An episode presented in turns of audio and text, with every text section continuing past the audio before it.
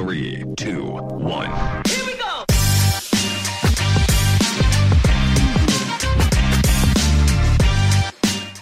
Bueno, gente, bienvenido al episodio de hoy. Eh, antes de comenzar, este, por favor suscríbanse a nuestro canal de YouTube, el Emprendementes. Eh, suscríbanse también y síganos en nuestras redes sociales, arroba eh, los Emprendementes en Instagram y en TikTok. Estamos como Brian Rayita Abajo Emprendementes. Compartan y sigan a nuestros invitados también, compartan su contenido, eh, porque esa es la mejor manera de apoyar a los emprendedores. Eh, el invitado de hoy, eh, yo soy fanático de su trabajo de hace mucho tiempo. Yo creo que nos conocimos una vez en el gimnasio y, y yo te dije, hey, puti, hey, esta, esta vaina que haces es brutal, no sé qué. Él se llama Valentín Dugón y él es un filmmaker. Porque yo creo que esa es la mejor manera de, de- de describir tu arte, ¿no? Tú haces Sí. de todo un poco porque el filmmaker tiene que dirigir, tiene que producir, tiene que editar, tiene que tomar fotos y tiene que filmar el contenido. O sea, e- e- es, es una, es un conjunto de habilidades que tú tienes que te ayuda a hacer lo que tú haces, cómo tú llegas a donde estás ahora y, y por qué te da por, por hacer video, y por qué te da por hacer contenido, o, sea, o- o- o la edición, etcétera. O sea, por qué te estás ganando el pan como te lo ganas, ¿no?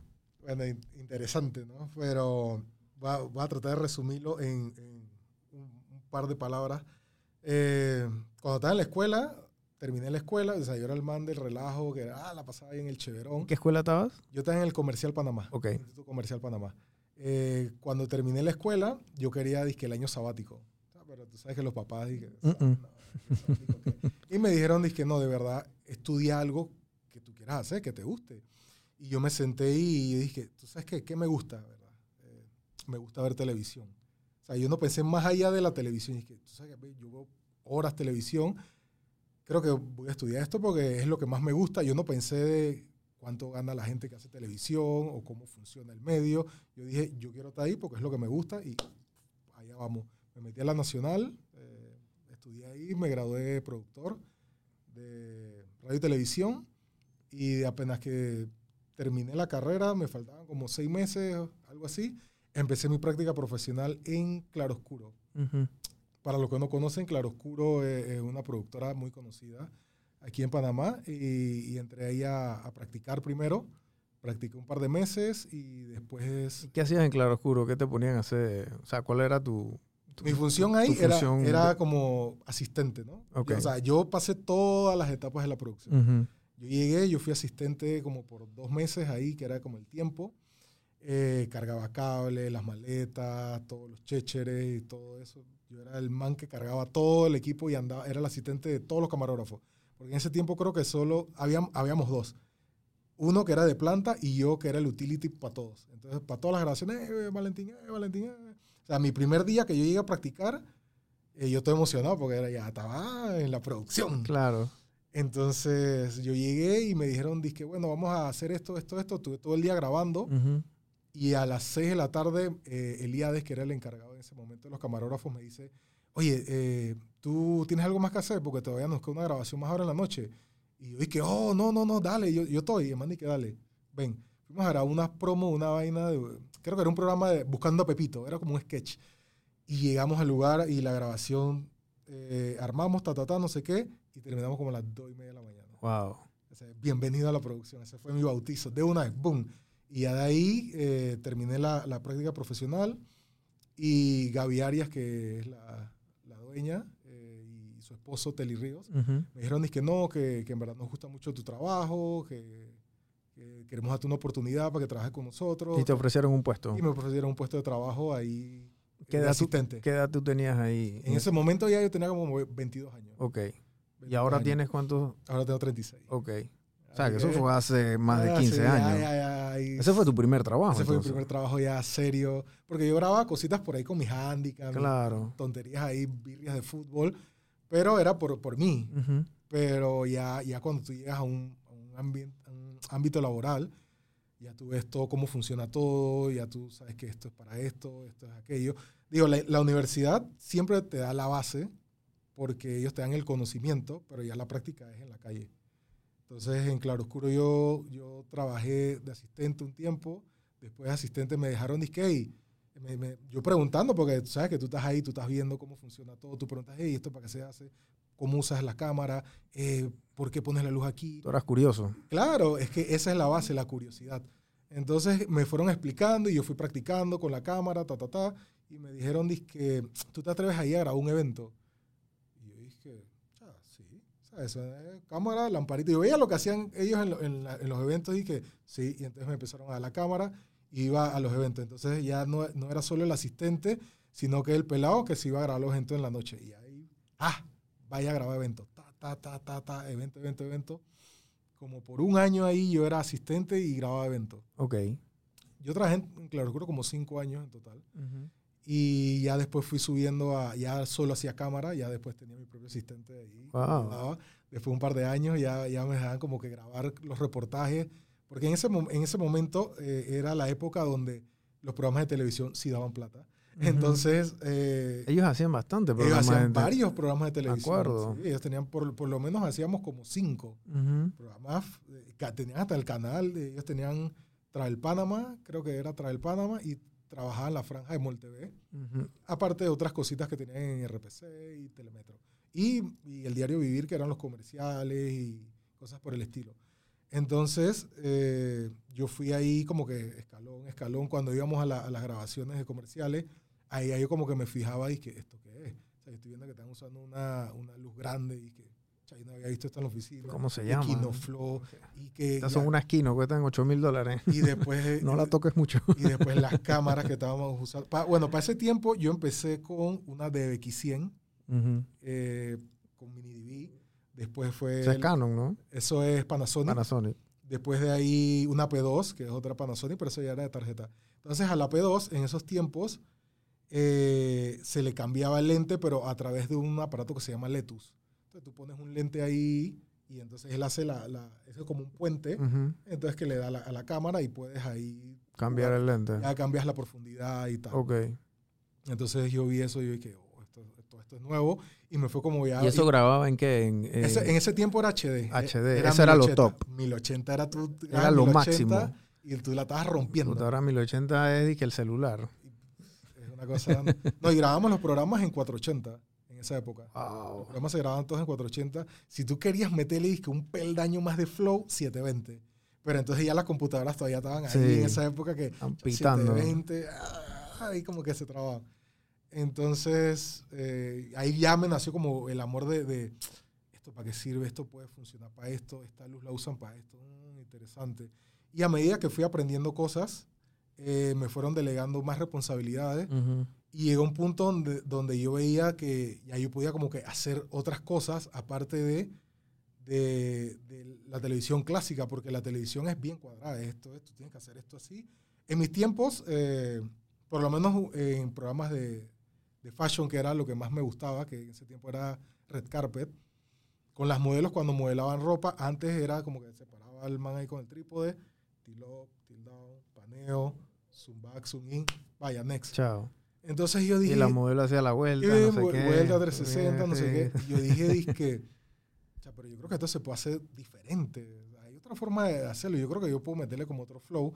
Entonces empecé a hacerle como movimientos de cámara, grababa con la mano, le metía como zoom rápido, movimientos bruscos, ta, ta, ta, y así como para darle más dinamismo Ujú. al movimiento y al, y al modelaje.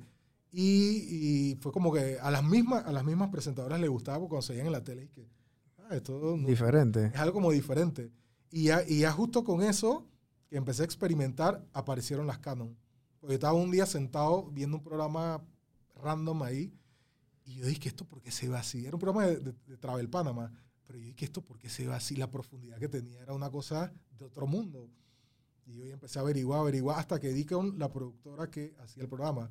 Entonces resulta que era hermano de un amigo mío, que era este Patrick Castañet. Ujú. Ellos grababan con la Canon y usaban un lente 50 Ok, el, el 1.2. el 1.2 y yo cuando vi eso yo dije pero qué está pasando yo necesito tener esto en mi vida Claro. porque es que tú sacar profundidad en esa época con esas con la P2 tú tenías que irte a casa del canto el presentador por allá tirar todo el, el, el zoom meter el ND para tirar profundidad Claro. Entonces, Era en un, pro- eh, era un proceso muy manual y- tedioso también. Exactamente. Entonces, si estaba en un lugar cerrado, eso no iba a pasar porque la Ujú. cámara no te daba esa oportunidad. Pero con esta que era más chiquita, te daba profundidad, tú dices, esto, esto yo tengo que meterme aquí como sea. Entonces tenía un amigo que él se compró la 7D. Ujú. Y entonces yo le dije, "Ey, préstame la cámara. Bueno, eso fue hace rato, porque la 7D hoy en día Bueno. yo creo que es una, una cámara de, de bolsillo hoy en día. Bueno, O sea, ya eso... Ya no la, esa, esa la que- descontinuaron. sí, yo bueno, yo la tengo todavía, la 7D. Sí, la- yo soy un, un man school que todo lo guarda. claro. Todo lo guarda. To- todas las cámaras, la P2 la tengo ahí, la 7D la tengo ahí, la Mark II la tengo ahí, la Mark III, la- todas las cámaras están ahí. Yo no vendo, no voto, no nada. Todo lo guardo. Y entonces empecé a, a usar la Canon en ese momento. Ya cuando usé la Canon, que los lentes y la Ujú. profundidad, empecé a hacer como más pifia y más, más cosas diferentes. Y en ese momento de hacer las cosas diferentes, al mismo tiempo ya, ya la gente me decía, oye, cha, qué buen trabajo hace, me gusta tu trabajo, eh, te voy a recomendar con no sé quién, con los, los presentadores, y que "Hey, voy a decirle a este cliente para que te llame porque quiere hacer algo. Y así fue como que empezaron a hacer cosas por fuera. Ahí tú tenías que 27, 28 años. Ahí ya tenía mm, como unos 25, Ok. 25, 26. Y estabas en claroscuro todavía. Ya estaba, ya estaba, era como el final de Claroscuro. Ok. Ya para esa época, como mi último año de Claroscuro, eh, ya la gente me decía, es que, hey, cha, tú trabajas bien, a lo mejor cha, puedes hacer más cosas tú solo, y, y ya te van, van hablando ahí al oído, te van endulzando, y tú como que, de verdad que sí. Y ya yo veía que en la misma productora, varios presentadores siempre, o los productores, cuando querían grabar algo específico, me pedían a mí. Dije, no, yo Ujú. quiero ir con este man. Entonces ya tú como que sentías como que, hey, en verdad la estás haciendo bien. Eh, o sea, creo que ya lo pensé como que, hey, vamos a dar el paso adelante. pues, Claro, qué pasa. voy a intentarlo. Voy a intentarlo porque, o sea, uno, uno está cómodo en su zona de confort, dice que, ah, tengo mi cheque, mi quincena, y estás ahí, pero uno siempre aspira como a hacer algo más, Claro. next step. Y yo dije, tú sabes qué, hablé con, con mi jefe en ese, en ese tiempo, y le dije, mira, tú sabes que ya yo tengo como cinco años aquí, y yo súper agradecido por todo lo que me han enseñado. Eh, gracias por los equipos, porque ellos me prestaban los equipos para los camarones. Ujú. Y, y yo dije, muchas gracias, pero yo tengo que intentarlo solo, eh, ver si me resulta, porque creo que, que me, lo debo, me lo debo a mí mismo, ¿no? Porque ahí me estoy haciendo la pregunta, es que qué pasa si, si, si puedo y si Claro. lo puedo lograr, o si no, no, pues, pero lo intenté. Y el man me dijo, no, dale, Valentín, que te vaya bien, esto siempre va a ser tu casa y, y la muerte de la suerte. Y ahí fue como que arranqué, empecé, empecé eh, eh, independiente. Ujú. Me acuerdo que el primer mes eh, fue como vacaciones porque estaba en mi casa, me paraba a las 9 de la mañana, ah, jugaba PlayStation un rato, ta, ta, ta, ta, ta, ta, y después ya veía como que los trabajos que tenía. Entonces mi, mi primer trabajo ya como grande fue con Kenneth Cole, eh, la, la encargada de mercado de esa época. Me dijo, dije, "Hey, Valentín, no, mira, va a venir el señor Kenneth a Panamá, va a hacer una gira como por tres días. Eh, O sea, el mismo Kenneth Cole. el- el señor- mi, amigo, mi brother, el ah, tú lo Kenneth. Tú lo... No, yo estuve con él los tres días. Wow. Eh, entonces eh, ella me dijo, mira, tú tienes que estar con él mientras está aquí en Panamá y aparte de eso tienes que grabar un par de actividades más y después me entregas todo el material. Y ya fue como que mi primer trabajo de verdad es que de principio a fin. Y nada, llegó el señor Kenneth, eh, muy buena persona. Él es que gringo. Él, es- él es gringo, sí. Ujú. Entonces estuvimos ahí los tres días con él, para arriba y para abajo, en las entrevistas, no sé qué. Y todo salió bien y fue como que, cha, y fue como que mi primer cheque de, de hey, cha, en verdad, esto está, está caminando. Entonces en esa época yo decidí, con, con un socio que tenía, eh, hacer una productora. Ok. Entonces, y que bueno, ya voy a hacer algo más serio porque la gente a veces te pedía facturas y, no querían ni que la facturita esa de, De la Rocha. esa que tú haces y ahí manuales, Un Excel sino, ahí. Que, sino que querían una factura Fiscal. fiscal, donde ya había que pagar impuestos, había que hacer una estructura. Formalizarte, ¿no? Y yo dije, dije bueno, es, es next step, vamos. Y me metí a ello, abrí mi productora. Eh, en ese tiempo compartí oficina con dos amigos más que ellos también hicieron sus propias productoras. Ujú. Pero básicamente era como una sola porque yo grababa, ese era mi fuerte. El, mi otro pasiero era productor y el otro hacía postproducción. Ok. Entonces ahí nos, básicamente nos compartíamos el trabajo porque yo grabo, tú te encargas de toda la producción y el otro hace Claro. Y ahí, ahí fuimos trabajando juntos. Eh, pero antes de, de ya tener una oficina como tal, eh, en la casa de, de uno de mis amigos, yo empecé ahí a tener la oficina. Él fue el que me dijo, que tienes que comprarte una computadora para que edites. Porque yo le- siempre le pagaba a alguien para que me editara los, los videos. O sea, yo grababa, se lo pasaba a alguien, eh, la persona editaba, me lo entregaba y entregaba. Ujú. Y entonces yo dije que, no, hombre, en verdad, debe haber una forma más rápida de hacer esto y, y- y que quede como yo quiero, porque al final, o sea, La, yo, yo la entrego magia el material, yo entrego el material porque, porque, o sea, yo estuve yo lo grabé, pero yo se lo paso a alguien que no estaba en el lugar Claro. y él lo, lo- lo hace a su estilo, como él lo ve, me lo da a mí, entonces yo tengo que pedirle cambios, eh, hacer cambios para que me lo dé, para que yo probarlo, para mandarlo al cliente, para que el cliente pida cambios y así. Y yo dije, no, esto hay que, esto hay que cortarlo. Entonces mi amigo me dijo, el, el postproductor, dice que hay que comprarte una computadora, que esto es lo que te va a ayudar. Me gasté un montón de plata en mi primera computadora. ¿Qué te compraste? Me compré una Dell, un máquina, un portátil, me costó como 4 mil dólares en esa época. Wow. Pero en esa, esa computadora estaba adelantada a su época. Tú podías hacer render 4D, vaina. Pero como él manejaba animación, él me, me recomendó, cómprate esto. Y ese, eso fue un maquinón. Eso. Yo tenía esa máquina ¿Y ahí. editabas en qué? En, en, Premiere. En Premiere. Yo, yo, en aprendí, Adobe. Ujú. yo aprendí en Final, Ujú, pero en Final eso era 7, me parece, en esa época. Y después agarré Premiere, que casi que eran lo mismo en ese momento. Y ya como yo maneja, me manejaba bien con, con PC, Ujú. Entonces ya tenía todo el Adobe y todo el PC y usaba celular, smartphone y dije, ah, quedarme con, con PC y, Ujú. y Adobe y ya me fui con eso. Entonces ahí ya empecé a editar, pa, pa, pa, pa, y, y empecé a practicar y, y empecé a sacar los trabajos. Entonces ya como que formalizamos y conseguimos un lugar, ya una oficina. Cada uno tenía su espacio y ya yo di el siguiente paso que es contratar personal. Sea, ahí dije, bueno, ya tengo el nombre, ya tengo la oficina, voy a contratar a un asistente y voy a contratar a alguien de, de secretaria, o sea, para pagarle a alguien ya para que... ah, Bueno, era, eras eh, como que secretaria, hashtag o, o slash, perdón, vendedora. Ok. Era un, como un, Un híbrido. un híbrido ahí que, que me, que me ayudaba. Entonces, no, no te voy a mentir, del 2010 al 2014, que creo fue un año bueno para mucha gente en Panamá, hubo mucho trabajo. Ujú. Yo hi- hice buco, buco trabajo ahí, hice, hice buen dinero en esa época, no, no miento, me fue muy bien.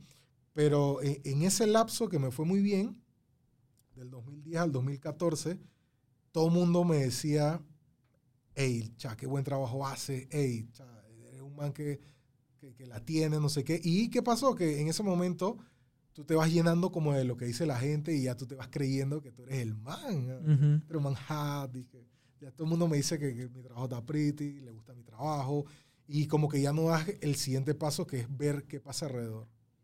O sea, tú no miras como, como, como tal que está atrás. Claro. Tú sientes que estás solo en la, en la, en la montaña. dije, yo estoy volando, yo tenía trabajo, uff, para tirar para el aire, la pasaba bien con mis amigos, me iba de viaje, y todo, todo, iba, todo funcionaba perfecto, como tú quieres que vayan las cosas en la vida. Ujú. Entonces pasó que ya del, de- después del 2014, tipo 2015, 2016, ya, ya el trabajo no era tan constante como antes. Y a medida de que pasaban los años, tú sabes que los equipos se van haciendo más accesibles. Ujú. Entonces a mí conseguí una cámara, en- en- antes era un poco más difícil. Entonces ya, las- ya como te dije, que aparecieron las Canon, los lentes, todo era más, más chico, más barato. Entonces ya era 2500, ya tenías una cámara, le metías otros 1000 ahí, eh, el lente, un lente 24-105 que era Claro. que, que podías hacer variedad de cosas. Y, y el equipo se, se fue, se fue reduciendo y entonces las distancias se fueron acortando. Porque Claro. ya La, la ca- gente la tenía- calidad, la calidad te la, te la daba la cámara que era mucho más accesible. ¿no? Entonces ya tú le agarras la cámara con un lente 50. En esa, era, esa era la época que todo el mundo grababa con lente 50, Ujú. todo fuera de foco. Sí, sí. Eh, y en esa época era, era así y, y ya, ya tú veías como que, "Ey, o sea, ya no me están llamando. Y tú miras y ves que el cliente ya está trabajando con otra gente. Ujú. Y tú dices, "Cha, pero esto está, está como raro, algo no me está cuadrando. Y ya el año siguiente ya me golpeó la realidad. Fue que, que ya, ya casi tenía muy, muy pocas ventas. Eh, te- te- a todo esto yo tenía que seguir pagando planilla. y tenía- Claro. Yo tenía responsabilidades. Y yo, el primer paso fue mudarme porque yo tenía alquilado un apartamento y yo dije, dije, no, yo voy a buscar otro lugar más barato para poder seguir pagando la planilla. O sea, vivía, alquilé en esa época un estudio chiquitito, una cosa es que, de eso que, una cosa mínima. para poder seguir pagándole a, lo- a los pelados que están trabajando conmigo. ¿Cuánta gente tenías tú trabajando en Ya? Ya ahí ya yo tenía mi ya 28, 29 años. ¿Y cuánta gente tenías trabajando? No, tenía dos personas. Dos, Dos personas, dos personas, ok. personas. Éramos tres. O sea, yo me tenía un salario también. Ujú, Entonces, eh, pero era igual, yo tenía que pagar dos sueldos. Claro. O sea, no, no era mucho, pero era, era, era dos, Eh, dos sí. responsabilidades. Claro. Pagarle a la gente los 15 y los 30. Y no le, no le puede salir que no, mira, lo que pasa es que. Mm. Entonces ahí aprendí de, de- de- de la responsabilidad que es tener una empresa y no es como que te lo pitan y que ah, voy a abrir mi productora y todo está chévere y no, no es así porque es una vaina seria, es un compromiso que tienes que pagarle a la gente, tienes que pagar, tienes que pagar los impuestos, tienes que pagar un montón de cosas. que- Y queda bien con los alquiler, clientes. Queda bien con los clientes. Entonces ahí ya, ya la cosa se fue apretando. Al final tuve que cerrar la, la- la productora porque ya no le podía pagar los pelados y, y ya tampoco podía pagar donde vivía. O sea que yo me había mudado para un lugar más barato y ya tampoco podía pagar el alquiler de, ese, de, eso, de eso en ese momento. ¿Y ese qué año fue? Ya eso fue 2017, puede ser. Ok. A principios de 2017. O sea, 2017 estaba fatal. 2017 yo, yo estaba para los Tigres. Y yo dije, Dios mío, ¿pero qué está pasando? O sea, yo, ¿qué he hecho mal? Pero Claro. ¿Pero qué fue? Fue eso, que yo me senté en una zona de confort, solo relajarme porque todo el mundo me decía que yo lo estaba haciendo bien, pero yo nunca miré atrás mío. Y cuando yo ya volteé, que vi la realidad, había un montón de pelados que estaban haciendo unos videos brutales que yo me quedé y que, ¿en qué momento pasó todo esto? Es- Y fue el mismo momento que ya yo me- me acerqué a YouTube porque yo no seguía tanto, yo no estaba tan metido en las redes sociales, en la plataforma, pero yo como que me acerqué y yo vi un mundo que se había creado con Sam Calder, otro Matt Como, y yo vi esos videos de, de travel que hacían que yo que dije, ¿esto qué es? ¿Esto cómo se hace? Esto es cine, weón. Estas vainas tan brutales. ¿Esto qué es? Y entonces pelados aquí en Panamá estaban haciendo ese estilo. Ujú. Entonces yo me quedé y dije, chuzo, me dejó el bus.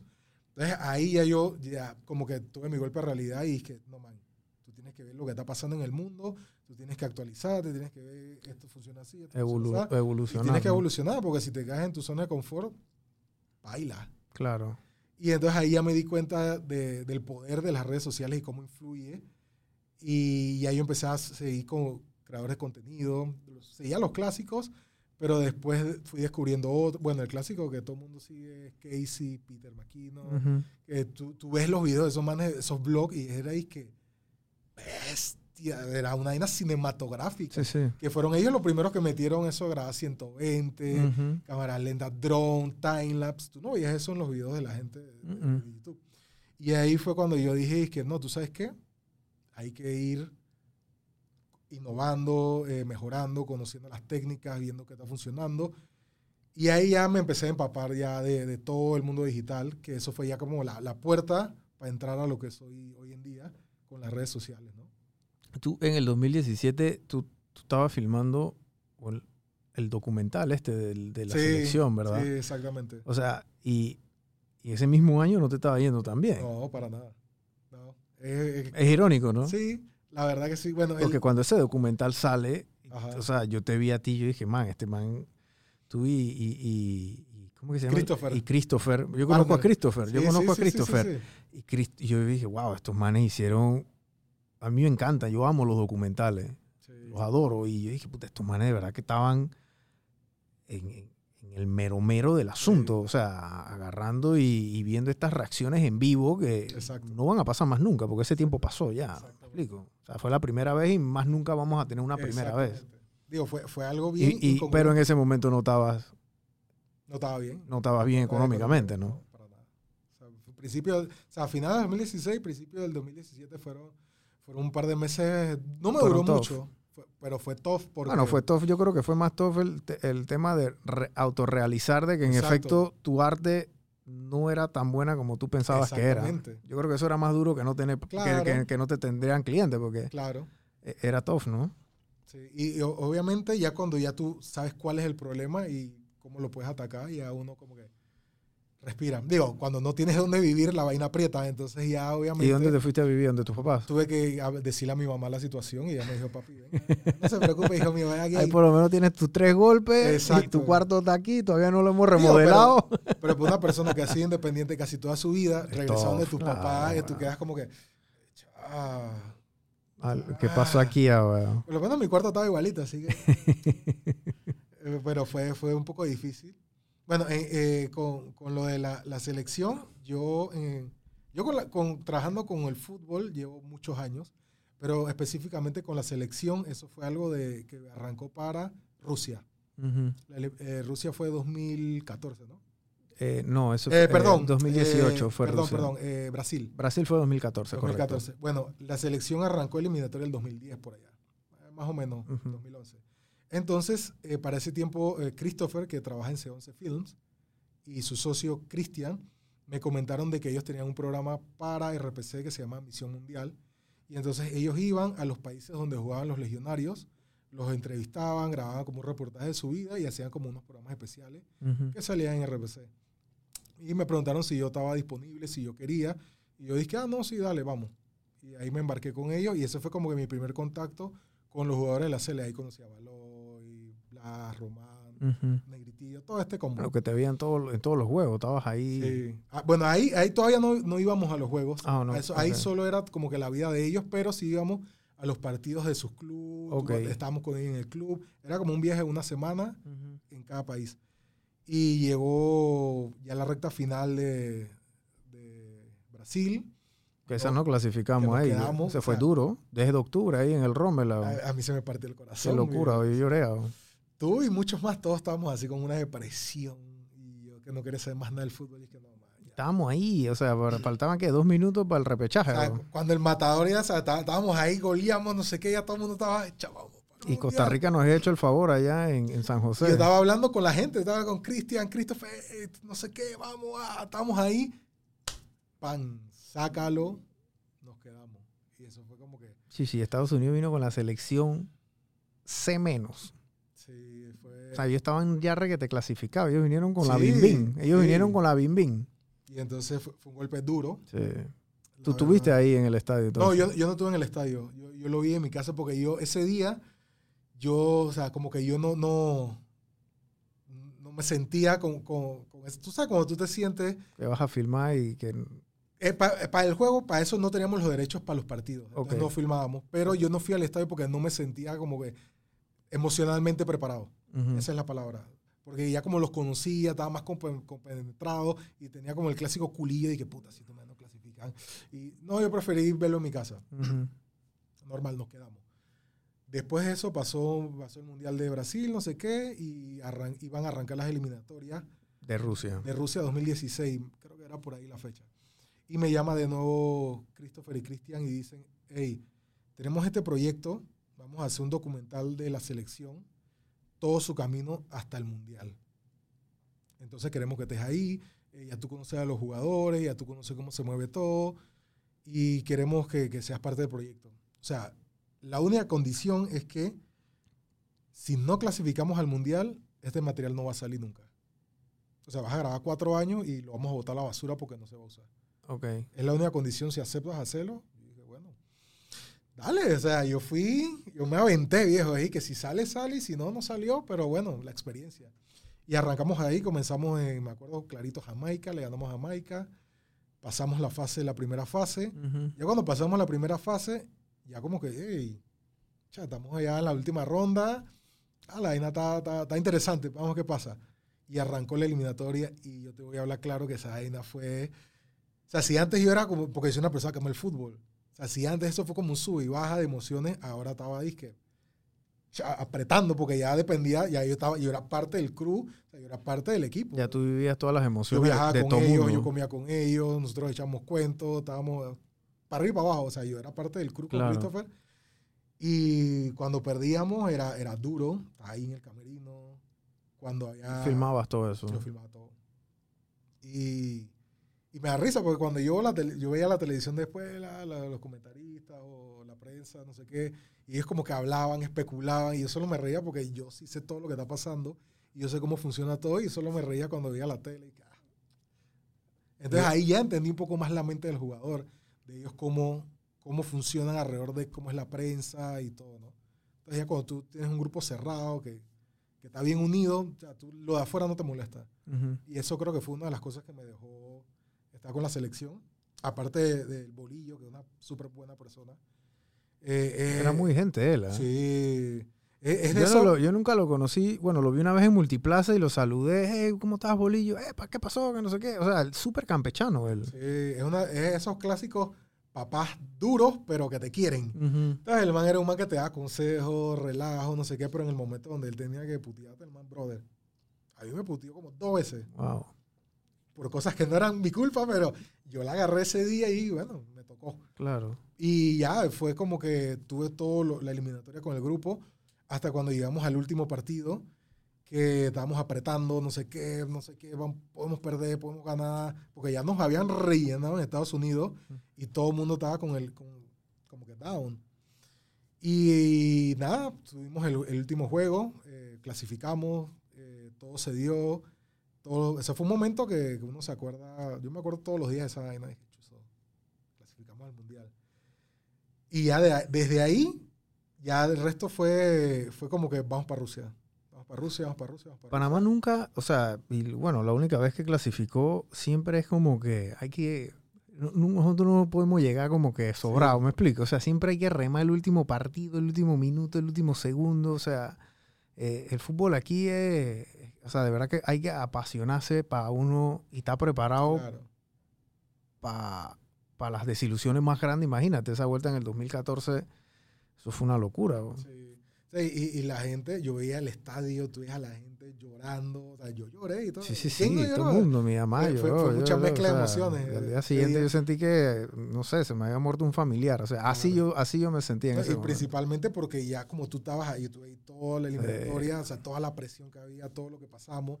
Uno, uno recuerda todo el páramo que pasaste. Claro. Y, obviamente tu vida, tu vida personal también influye en eso. Y ya de ahí fuimos para Rusia. Entonces, en Rusia ya eso fueron otros 500 pesos. Yo me acuerdo que con Christopher eso fue, fue duro. La verdad es que fue duro porque, o sea, nosotros éramos dos contra el mundo en ese momento. Porque Panamá nunca había ido a un mundial. Entonces, nosotros nos fuimos como dos semanas antes de que empezara todo. Ok. Y en ese, ese lapso de dos semanas había que sacar contenido todos los días. Entonces nosotros grabábamos todo el día y en la noche sacábamos como 3, 4 videos al día. Wow. Así fue como por ¿De, dos cuánto, semanas. ¿De cuánto tiempo era cada video? ¿Un Lo- minuto? un, minuto, un minuto, 45 Ok. segundos, pero era contenido de, de todo. O sea, y Ujú. era solo, solo éramos él y yo y más nadie tenía acceso a la selección, más nadie tenía acceso a nada de Rusia, solo nosotros. Entonces siempre la gente de la tele estaba a la expectativa porque teníamos que mandar material para los canales, material para no sé quién, material para los patrocinadores. ¿Y por qué nomás material- fueron ustedes dos? ¿Por qué no fue más gente? Porque la, la federación, eh, ellos eh, habían designado ya el crew y de televisión iban dos de video y dos de foto. Nada O sea, más. eran cuatro personas, sí. Y el resto de Y relaciones nadie les dijo, públicas- que gente, este, yo creo que nos vamos a quedar cortos en mano porque Brasil va a llevar dos buses de camarógrafo y dos- otros dos buses Pero- de pero- editores y otros dos buses de cariocas que van a, de garotas que van a ser las presentadoras. Sí, no. pero, pero mira que yo, yo hice como que mi, mi- mi búsqueda, porque yo seguía todos los equipos del Mundial ese año, todas las federaciones. Y yo veía todos los que ellos hacían. Y mira que nosotros no estábamos muy mal, o sea, estábamos, estábamos volando, porque yo veía a, a los de Argentina, los manes usaban dizque, una cámara pues, todavía con zoom, Canon ahí, para Claro. yo veía otra, a- a, digo, Perú, o veía a, a otra gente, y de, o sea, los que iban bien montados eran los gringos, obviamente, eh, Los los, europeos. europeos. que son más llevan con un crew de producción. México. México, bueno, México ahí más o menos. De Los que sí iban, iban montados con sus fotógrafos. con- Eran la- los, mi- los pero en video, en esa época, todavía no había tanto disque, vamos, las Canon, las. Sony, cámaras de video. O sea, yo sí me quedé sorprendido cuando fui al Azteca Ujú. y al Estadio de los Gringos, cuando vamos allá. La producción que tenían esos manes era. Los, los gringos tenían un, un dolly al lado de la cancha y iba el man ahí. Y era para grabar contenido de ellos, no, no tenían nada que ver con el juego Wow. con estética, tú veías lo- los tipos con, con- o sea, Arri, vaina, y yo dije, y yo miraba a Christopher y nosotros miramos nuestra Canon, dije, bueno, Bueno, hay que tirar puñete aquí. ¿no? Pero mira que, que- que nosotros, la Federación de Panamá, eh, la FEPAFU, los manes represent- representamos bien. La- tengo que decir la verdad que el trabajo que hicimos Claro. fue un muy buen trabajo a comparación de otras selecciones que estuvieron allá más grandes y que ni siquiera tiraban el 50% del co- de la cantidad de contenido que sacábamos nosotros. Ujú. Pero fue duro porque, porque era buco trabajo. Al principio, las, como te digo, las tres primeras semanas, porque era, estaba el hype, la cosa, pero ya cuando arrancó el Mundial después del primer partido, ya como que bajó un poquito, ¿no? Claro, la ansiedad, ¿no? Claro, y, y estábamos presionados porque yo y Christopher tenemos una responsabilidad, porque estamos representando al país también. Claro. Estamos con la federación, no, no- no podemos cagarla, bro. Sí, no, todo el contenido tiene que salir Todo tiene bien. que quedar bien. Todo tiene que quedar bien. Y, y bueno, para que vean que, que- que no todo es el equipo, yo me acuerdo que ese año grabamos, llevamos una 6D, una Mark III Canon, y Christopher grabó todas las tomas en movimiento con un Osmo y su, su iPhone, que creo que era el 8 o el 9. Yo no me acuerdo que. Wow. Y el man ahí, todas las tomas esas pretty que se veían y que la gente pensaba que era un dolly, eso era con un Osmo y el celular. Pero obviamente el, el trabajo está en la postproducción Claro. pa- pa- y los colores y tal. pa. Los que, los que quieran comenzar a hacer contenido y a generar contenido, acuérdense que la, siempre es el indio, nunca es la flecha. Sí. Siempre es el indio, nunca es la flecha. O sea, ustedes pueden tener, yo les puedo poner una Panavision de 400 mil dólares y van a sacar un video, cuidado y peor que del de un celular, ¿no? Porque no, no, Claro. el, el, el, el camarógrafo es el que le pone como que Sí, esa magia, que la- se puta. Y la postproducción la también es bien importante, ¿no? claro. Y la, la edición también eh, juega un papel serio. Y nada, después de eso regresamos. Se acabó el mundial Ujú. y yo dije automáticamente esto yo no lo hago más. O sea, ya eso fue como, eso fue como que debut y despedida. Porque yo, yo dije, emocionalmente yo no puedo pasar por esto, no, otros cuatro años. Yo venía de, de Brasil, to- metí todo Rusia y dije, no, ya, esto, esta etapa se acabó. Hice el documental, salió el documental Minuto 87, hice eso, hice mi camino al Mundial, estuve en el Mundial, siempre quise estar en un Mundial como fanático del fútbol, siempre quise estar en un Mundial, fui al Mundial, fui parte del Mundial y yo dije, ya, esa, esa, esa parte de mi vida futbolística la cumplí. Entonces ya, obviamente, cuando, cuando regreso a, a Panamá, eh, ya, ya visualizo mucho más lo que es el contenido de redes. Y entonces, a partir ya... la importancia que eso significa. a ¿no? partir del 2018, o sea, con la cantidad de contenido que yo tiré en Rusia, y yo dije, dije, hmm, espérate. O sea, si yo hago esto mismo con una marca o una empresa o, o alguien, yo creo que aquí puede haber como un negocio y yo creo que voy a tirar como para este lado, porque eh, si, tú, si tú miras a Panamá, Panamá no es un mercado muy grande en Ujú. cuanto a, a producción. Y de las cosas grandes que hacen las publicitarias grandes, ellos tienen a su crew. Ellos trabajan por lo general con, con las mismas personas. Claro. Sí, sí, casi siempre son las mismas, las mismas personas las que te graban o te hacen la pre o lo que sea. Entonces, eh, yo dije, disque, ¿tú sabes qué? Yo voy a meterme un poquito más en lo que es el contenido de digital y no tanto en lo que es eh, lo clásico que es programas de televisión, comerciales. Eso porque ya eso tiene un grupo de gente que ya, ya, ya está ahí bien, bien parada. Entonces, quizás miremos para lo digital. Y ahí em- empecé a crear cosas para diferentes marcas, gracias a Dios, como que lo, como venía recién llegado de Rusia, fresquecito, era como que, hey, el man que hizo el documental, hey, este es el man que grabó con la selección, hey, este es el man de la selección. Y eso como que me abrió puertas Ujú. para otras cosas. Entonces eh, empecé a crear contenido para marcas, ya eran contenidos estilo comerciales, porque ya requerían equipo, requ- requería que yo hiciera una historia, guion, postproducción, ta, ta, ta. Y yo dije, tú sabes que esto, esto es por aquí. Y ahí ya me metí entonces en lo digital. Y cuando me meto en lo digital, automáticamente me conecto con el mundo y veo todo lo que están haciendo todos los manes afuera. O sea, tú miras todo lo que están haciendo, que está funcionando, y agarras eso y lo metes acá y le metes tu estilo.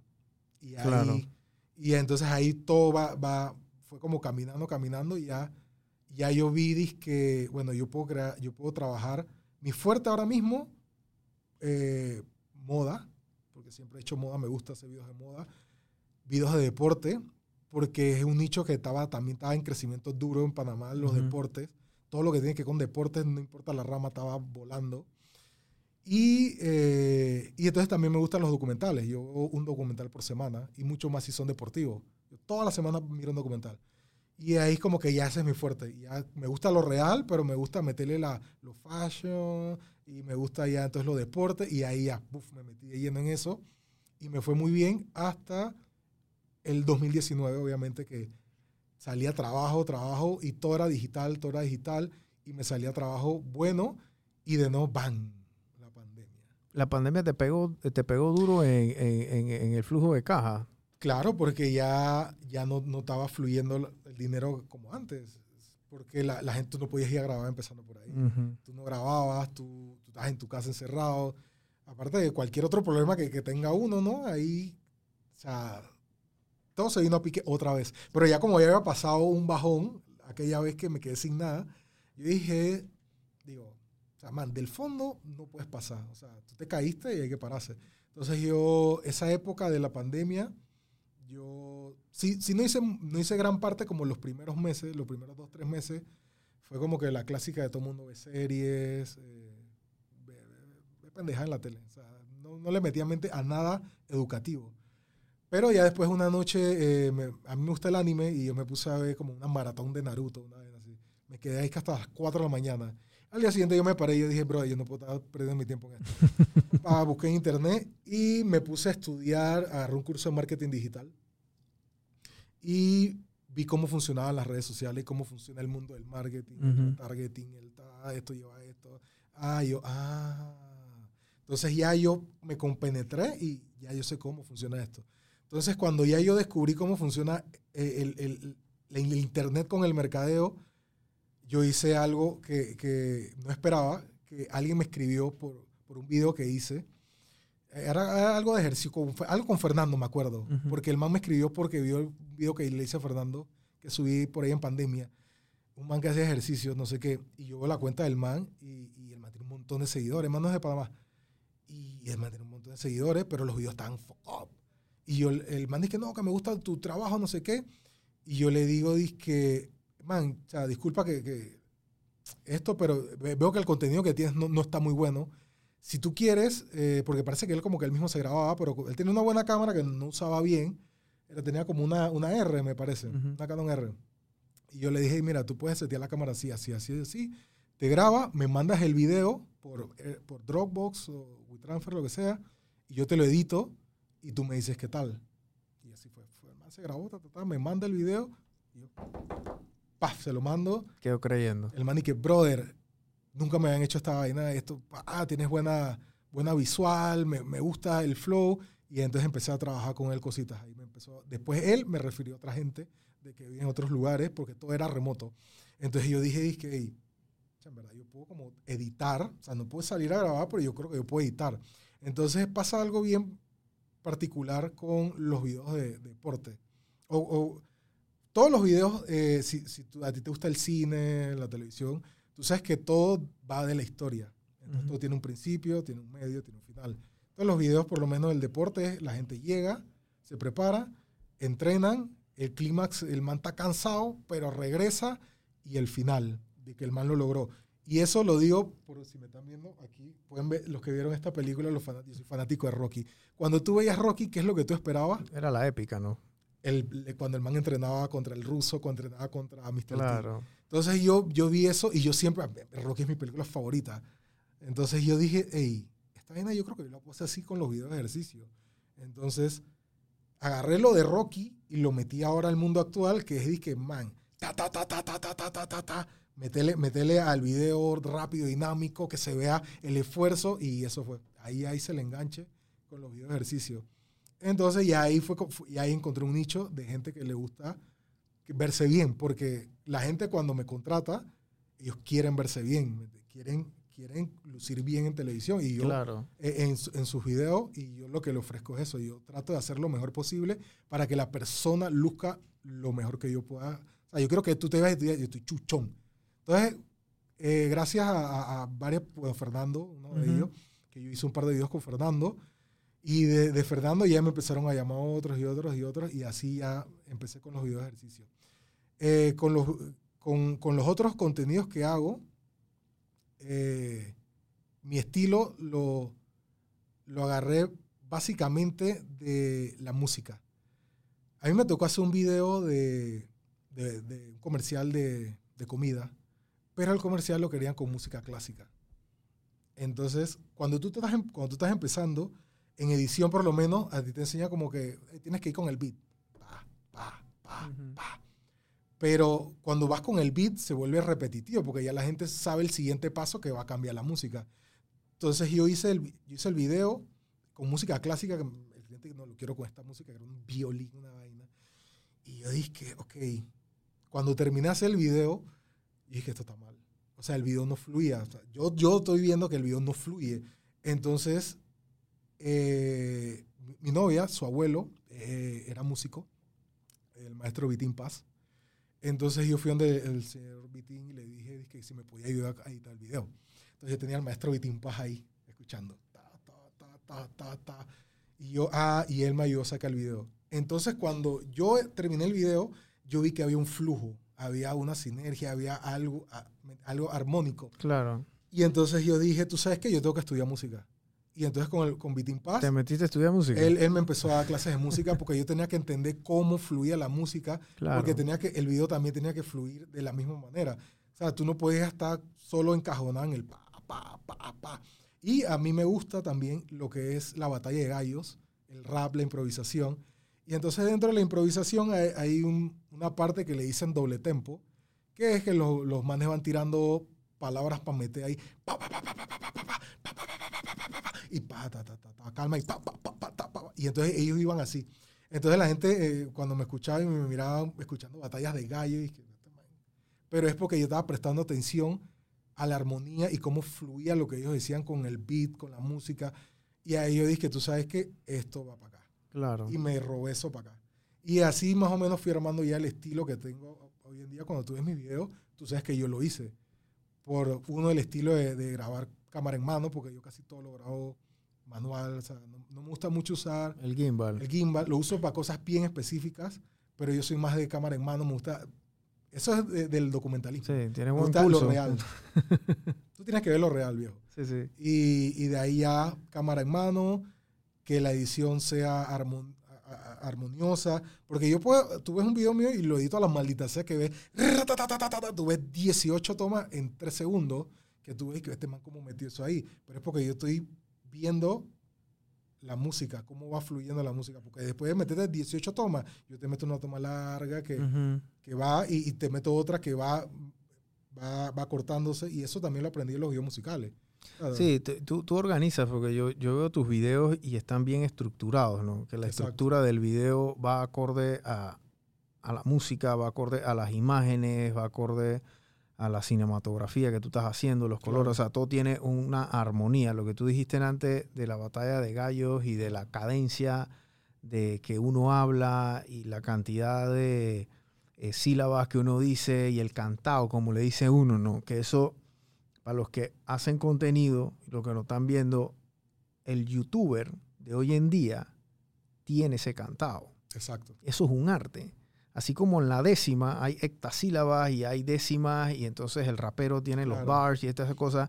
O sea, estos son liricistas, digámoslo de esa forma, y el youtuber de una manera, digamos que folclórica, porque muchos de estos ni siquiera se dan cuenta que lo hacen, Claro. pero tú ves un video de YouTube y por lo general van a tener esa, esa cadencia y ese cantado y entonces viene el jump cut claro. y eso lo que te hace es el, el engagement, ¿no? Que es lo que hace que, tú, que lo vean.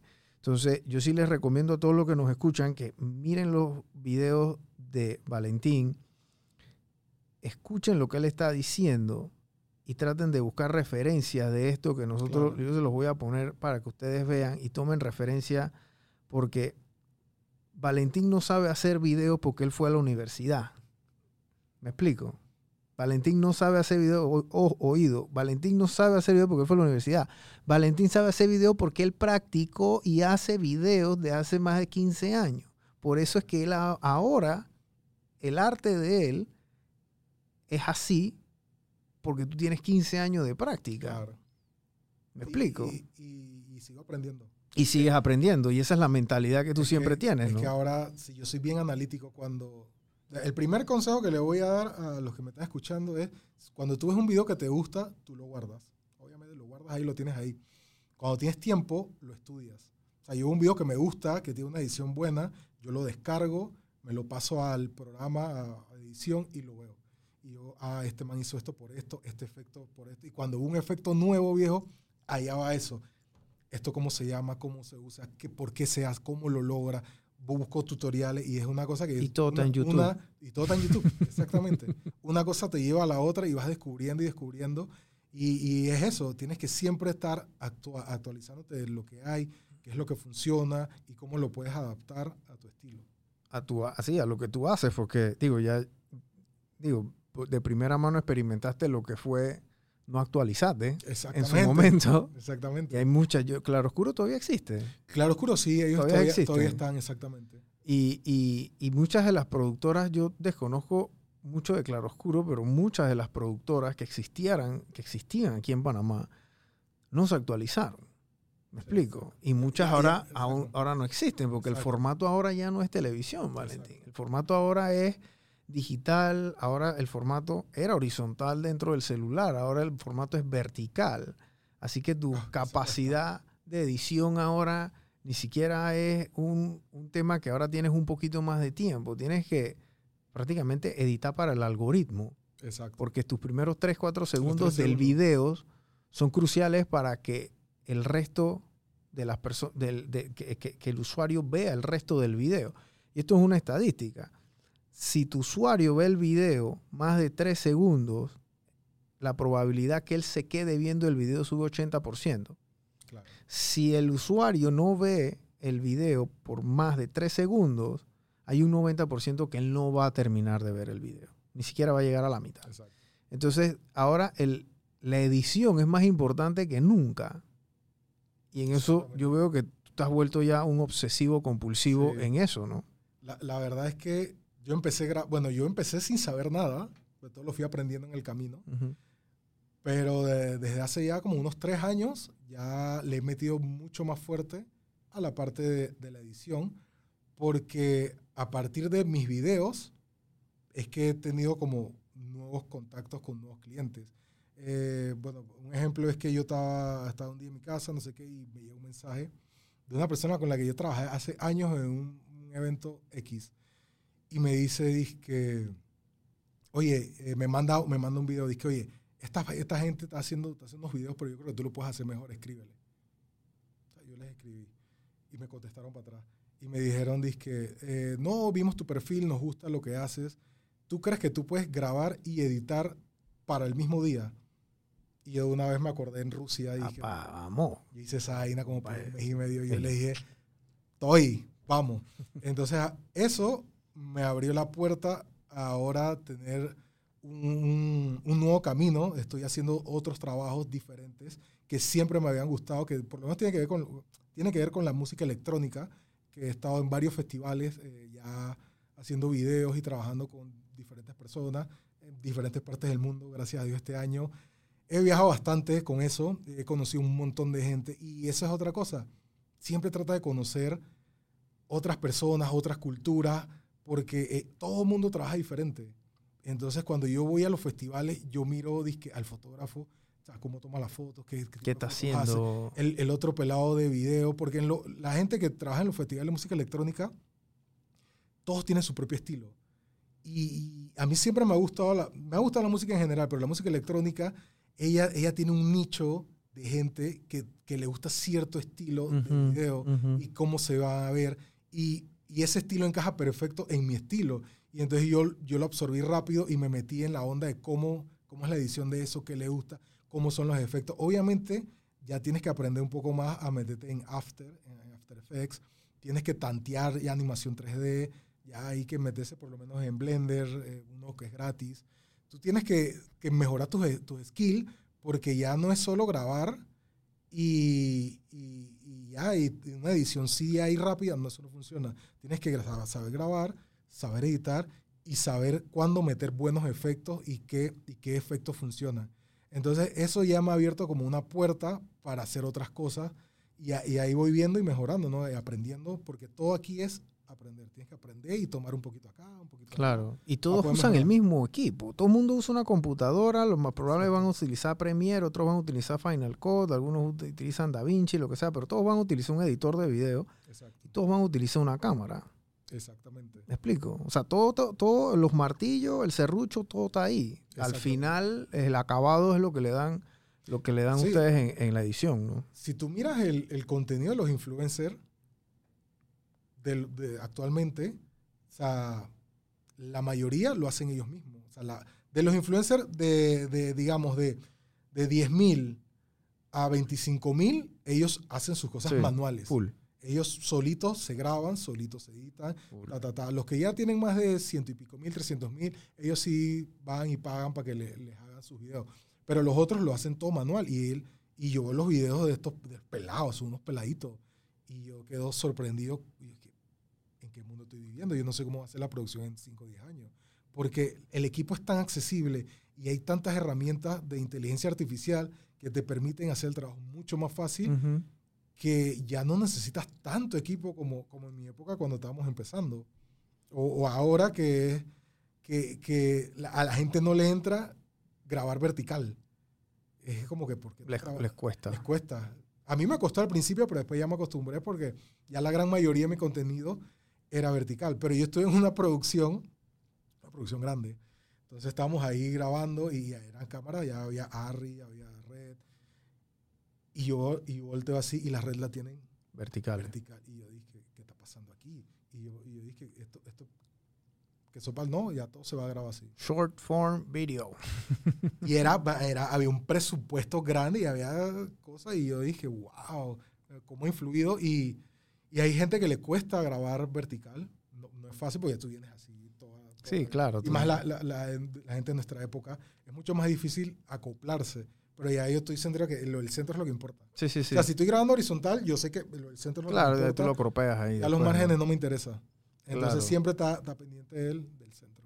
Sí, eso es importante cuando graben y los que vayan a grabar, grábense siempre en vertical porque si van a grabar para redes sociales especialmente, ¿no?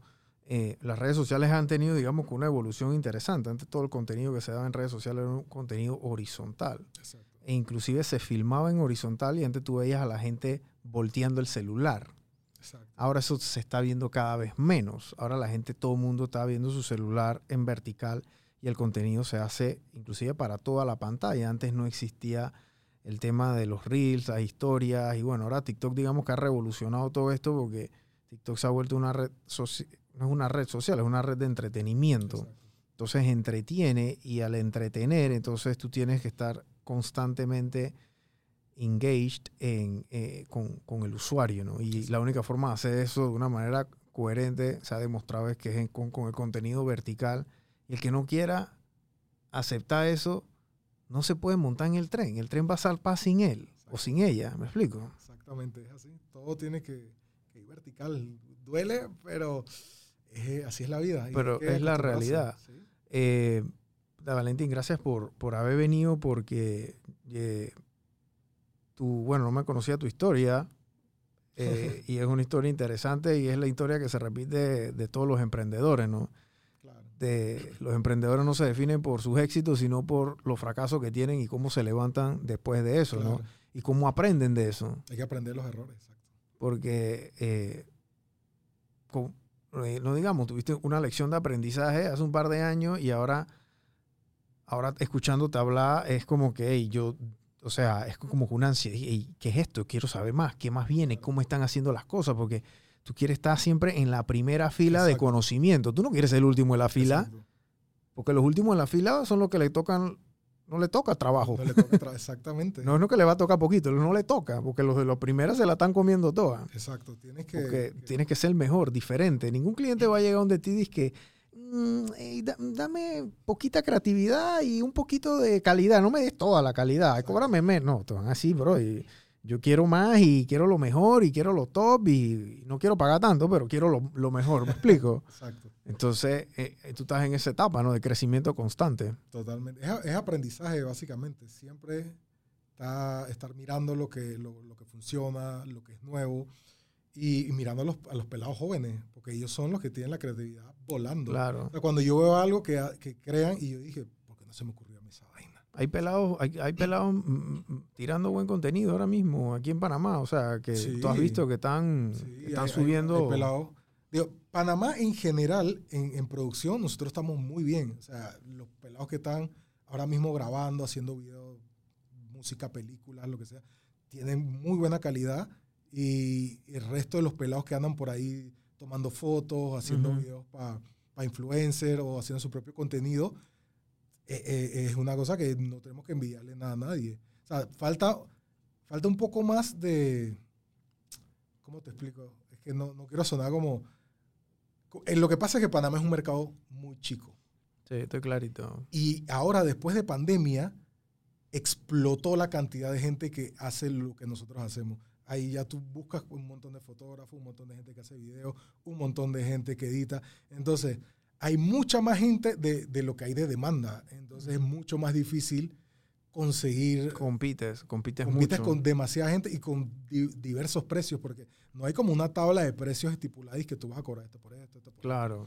entonces, e- ese- esa es la parte que, que veo que está un poco difícil porque hay demasiada competencia, los equipos muy accesibles, pero la calidad, hay calidad por todos lados. Entonces, eh, nosotros estamos bien, estamos bien, pero hay que, hay que, eh, ah, se me va la idea.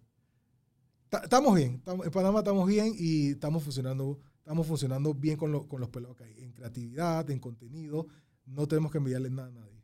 Claro, tenemos buen nivel aquí. Yo siempre veo, hay, a veces hay cosas que yo veo de gente que, para serte franco, no, no es que a veces lo hacen como de hobby, pero le meten, de verdad que lo hacen con una edición buena y saben dónde pegarle el golpe.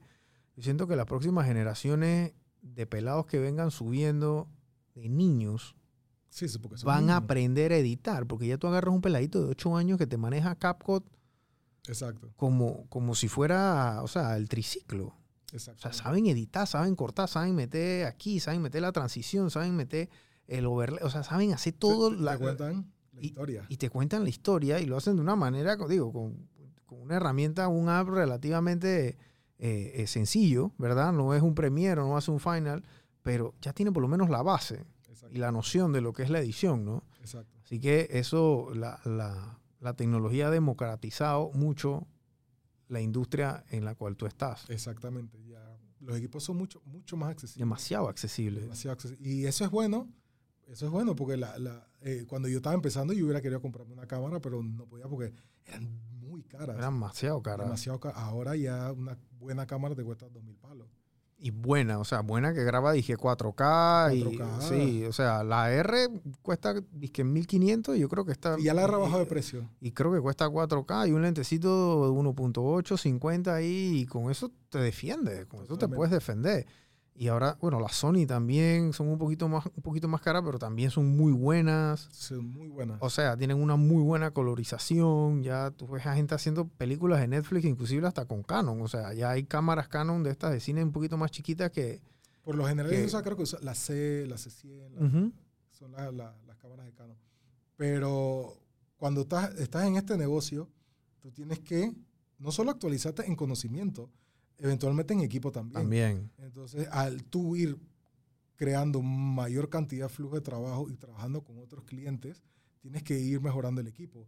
Cuando yo eh, este año que he tenido mm, eh, mayor cantidad de trabajo de afuera, Ujú. lo primero que me preguntan ahora es qué cámara tengo. Entonces ya antes yo, yo siempre, o sea, yo he sido Canon cuando empecé, Canon Forever, ah, Canon. Después cambié a Blackmagic, Ujú. La, la Ursa, después eh, la Pocket eh, 6K, y mara- yo amaba esa cámara, eh, volando. Pero cuando me empezaron a preguntar, dije, ¿qué cámara tienes? Y yo decía Blackmagic, me decían, dije, "Mm, eh, bueno, no sé qué. Y, ah, porque ya yo estoy trabajando con gente de afuera, internacional. Claro. Entonces ellos, ellos usan red y cosas ellos usan más. Red más- y ARRI. Eso es lo único que ellos Claro. ven. Entonces cuando, cuando yo vi eso, y yo dije, no, man, no me puedo quedar en la película. Te compraste una red. Tuve que comprar una red. Bueno, con mi socio. Tuvimos Hicieron que- una inversión ahí. Eso es una inversión. Y, Y entonces me da risa porque la, La, gente- red, la red más barata, ¿cuánto cuesta el body? El- la misma cinco- cam? cinco 5 mil palos. sí. Seis mil. Y esa es la, la, la- más barata. la más baratita. La más barata. Y Y- sin lente. Y sin no, sin nada. sin- Y tienes que comprar baterías, tienes que comprar... ah, eso viene aparte. Bueno, Eso- todo eso- no, no te viene ni una batería. No, tú tienes que comprar el cubito. Dios mío. Compras el cuerpo. Todo lo demás es aparte. Este, este negocio es una... te compras el carro sin llanta, pues. Este, este negocio es así, o sea, es una inversión Sí, el fotógrafo. que, que usted, usted cuando esté viendo a alguien grabar contenido, tome en cuenta que esa persona ha invertido en una cámara, en un lente, en una computadora, en el programa del- para poder editarte el proyecto. Entonces son muchas variables que, que hay para que la persona te ofrezca un buen trabajo. Sí. Entonces la gente hace un sacrificio también para crear contenido y hay que valorarlo. Sí, yo creo que esa parte es como que muy subestimada, ¿sabes? Porque yo tenía, he tenido clientes que me dicen, hazme un video sencillo. Yo creo que esa es la frase más, la que, o sea, si a ti te pagaran las veces que tú escuchas esa frase, tuviéramos en un jet ahora mismo. tú y yo si tuviéramos en un jet. Porque hazme un video sencillo. Yo dije, ¿qué sencillo? Algo sencillo, como de un minuto, 30 segundos. Yo dije, "¿Y ¿cuánto es el presupuesto? Tanto. Yo dije, "Puta, yo no sé si eso no se vio, no puedo usar eso por eso. ¿no?". Oye, pero es un video sencillo. Yo dije, mira, los videos en los Super Bowl son 30 segundos y son sencillos, se ven sencillos y cuestan 8 millones de dólares. O sea que el sencillo, para que se vea bien, hay un trabajo enorme detrás y hay una inversión grande detrás. Entonces, al final es, es, es saber a lo que, lo que tú necesitas como cliente y saber a quién vas a buscar para que te lo dé también, que te dé un buen trabajo, ¿no? Que es lo que, es lo que, que es lo que quieres, porque el tema de ese cliente primerizo es eso, como que no está seguro cuánto va a pagar, qué cobra, no sé qué, y como ahora hay tanto, tan- tanta variedad de precio, Es que, que un video no es un video. Exacto. Un video puede ser un video con una red, o un video puede ser un video con una celular. un celular. Eh, eh, Y no eso. es lo mismo. Es lo mismo. Pero con, con esto no digo que se tiene que comprar una red. O sea, tú tienes que ir viendo a futuro cuáles son tus próximos trabajos y a qué quieres aspirar. Claro. Entonces es una constante evolución. Entonces, no te dicen, "Ve- vete y te cómprate una red. No, no, no. Tú haz lo que tú estás haciendo y mira en un año, dos años, dónde yo quiero estar. Llegan los dos años, ¿qué más quiero hacer? ¿Qué puedo hacer? Y así. Y uno va evolucionando. Es un, un- un con- continuo crecimiento. Claro, claro. Hey, Valentín, muchas gracias por, por haber venido, darnos como un pantallazo de, de, de tus negocios, de tu industria, de tu vida, de tus proyectos, qué es lo que estás haciendo, qué son los equipos que tú usas y cómo lo haces y qué es lo que te ha funcionado, lo que no te ha funcionado y, y, y esas lecciones de aprendizaje que has tenido, ¿no? A través, de, a través del tiempo. bueno, a través del tiempo, que uno, ningún video es sencillo. O sea, yo le ofrezco la misma calidad a... eh, puedo estar grabando a Lebron y puedo estar grabándote a ti y yo voy a hacer el mismo trabajo, Claro, el mismo esfuerzo y la misma dedicación porque lo que habla hoy en día o lo, lo- lo que nos queda es tu palabra y tu trabajo. Y tú no puedes faltar ni a tu palabra ni a tu trabajo, viejo. así mismo es. Entonces, eso, eso es por un lado. Eh, de proyectos tengo ahorita, ahorita mismo, eh, para el próximo año ya tengo pensado hacer un documental ya por mi cuenta, eh, de, de deportes también. Eh, ya le he estado dando vueltas al asunto, entonces creo que ya, ya es hora de, de como que meterle un poco más a, a- a los planes que tenía parados desde el 2019 porque por la pandemia todo se, se, se paró, ¿no? Pero ya dije que el próximo año voy a empezar a trabajar un documental que tengo en mente. Eh, estoy teniendo ya un flujo de trabajo un poco más continuo afuera de Panamá, gracias a Dios. Eh, estoy haciendo un par de proyectos que Dios quiera vayan saliendo adelante. Un producto de exportación, entonces. Bueno, Valentín es un producto de exportación. es, es lo, es lo que le acabo de decir a, a por lo menos los, los pelados, la gente joven. O sea, yo tengo más de 15 años trabajando y hasta ahora yo estoy viendo como un poco de resultado de todo el esfuerzo que he invertido. Después de 15 años. después de 15 años. Entonces, no es que he logrado mucho, son pequeños pasos, pero es algo. Y bueno, va a ser súper corto en esta anécdota, pero un día estaba grabando un festival, estaba grabando al DJ y está, ah, el man la estaba botando fuegos, vainas. Y yo estoy atrás, ah, ya backstage, y yo estoy revisando la toma, y entonces el backstage está oscuro y solo se ve mi pantalla y yo estoy revisando la toma. y está el fuego, tal man, y, y viene el, el día en ese momento y me dice, ¿sacaste buenas tomas? Y dije, cha, sí. Y dije, ah, cool, no sé qué, porque estaba viendo la toma. Y dije, no, pero cha, tú eres un showman, la botaste, no sé qué, el man, y, que, ah, y siguió su camino. Y entonces, después que se fue el man, yo realicé, dije, ma, en- o sea, uno no, no, no analiza cómo llegaste a ese punto. O sea, yo en ese momento dije, man, yo todo lo que he trabajado para llegar a este punto. O sea, no fue por la conversación de esta superestrella que es conocido mundialmente, sino, puta, llegué aquí solo, sin ayuda, a punta de mi trabajo. Y uno no valoriza realmente las cosas porque siempre estamos en el, ¿qué sigue? ¿Qué más sigue? Voy para esto, tengo que hacer esto. Y no te tomas el tiempo de que, man, mi- miras para atrás y dices todo lo que hiciste. Es como que ahora yo me siento y me pongo a un video que hice en la universidad. Que, brother, yo cómo hice esa vaina. Claro. Y ahora mira lo que estoy haciendo. Es que uno eh, en el camino siempre tiene que parar un segundo y, y analiza cómo, cómo, cómo estás, cómo llegaste aquí y por qué vas a seguir adelante. Claro. Es lo que el consejo que le puedo dar a los pelados jóvenes, que no todo va a llegar de una vez. Eh, el éxito no aparece de la nada. Así que tiene que trabajar duro, fuerte. Siempre se lo digo a la gente, hay que trabajar duro porque hacer un nombre cuesta, que la gente confíe en ti cuesta. Y cuando ya la gente confía en ti y te da trabajo, no puedes hacer fútbol. Mm-mm. Donde deje caer la bola una vez, ya perdiste la Sí, oportunidad. especialmente en este mercado. Exactamente. y especialmente cuando te sacan de tu país, va a ser otra cosa. Claro. es que tú tienes que representar y parar firme porque estás con una gran responsabilidad. Claro. Igual que cuando estaba en Rusia, yo cuando estaba en Rusia, yo mantengo Panamá atrás mío y yo todo lo que saque aquí, todo tiene que verse bien, todo tiene que compartirse y así. Así que eh, el consejo, la, eh, la persistencia. Hay que ser persistente en la vida. Y uno se cae, se levanta, se cae, se levanta, pero del piso no pasa, viejo. Así que Claro, y hay que seguir adelante. seguir adelante. Esa es la que. Bueno, Valentín, gracias. Eh, recuerden, por favor, sigan eh, las redes sociales de Valentín. Eh, yo en este episodio voy a tratar de poner las referencias que él me ha dado aquí para que ustedes vean lo que él dice de la cadencia, lo que él dice del contenido, lo que él dice de los videos, porque eso es bien importante que ustedes lo apliquen a lo que están haciendo. Hoy es. Hoy, ¿hoy qué es? 14 de. No. Hoy es. Perdón, hoy es 7 de diciembre. Hoy es 7 de diciembre del 2022. Si ustedes están escuchando este programa en un año, lo que estamos hablando ahora ya no funciona.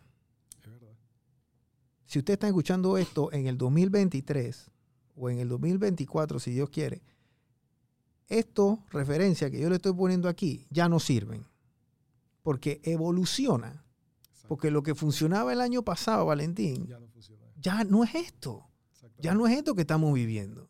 Entonces ustedes tienen que estar pendientes y tienen que estar al filo del conocimiento y de la y de la curiosidad máxima, que es algo que a ti te ha infectado desde el día uno. Exactamente. Entonces, la referencia o lo que sea que le pongamos es para que ustedes lo apliquen es a hoy. Porque ya después esto no sirve. Y tienes que volver a aprender otra cosa y tienes que volver a familiarizarte a las tendencias o lo que sea. O sea, esto es un constante negocio de evolución. Así que eh, gracias de nuevo, Valentín, y chao. Three, two, one. Here we go.